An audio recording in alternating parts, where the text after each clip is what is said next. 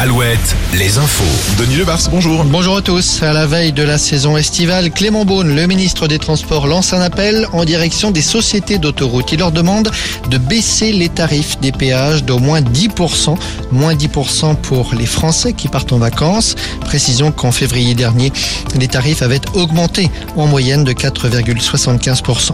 Sur la route, toujours ce rappel pour les automobilistes qui effectuent régulièrement le trajet entre la Vendée et la Rochelle. Le pont du Brou, qui est en panne depuis le 18 mai, ne rouvrira pas avant la semaine du 19 au 23 juin. On l'a appris hier, les travaux ne démarreront finalement pas avant la semaine prochaine. Une mauvaise qualité de l'air aujourd'hui sur les Pays de la Loire. On assiste à un pic de pollution à l'ozone. Les conditions météo empêchent la dispersion des polluants. Après plus de trois semaines de stabilité et de soleil, le changement de météo est annoncé pour demain soir ou pour vendredi. Les orages vont s'installer.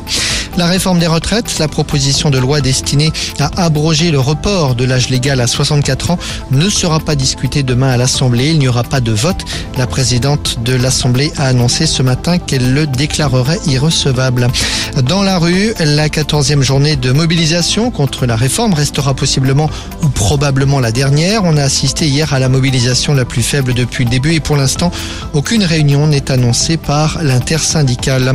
Selon le ministère de l'Intérieur, 280 000 personnes ont manifesté hier contre 800 000 la fois précédente.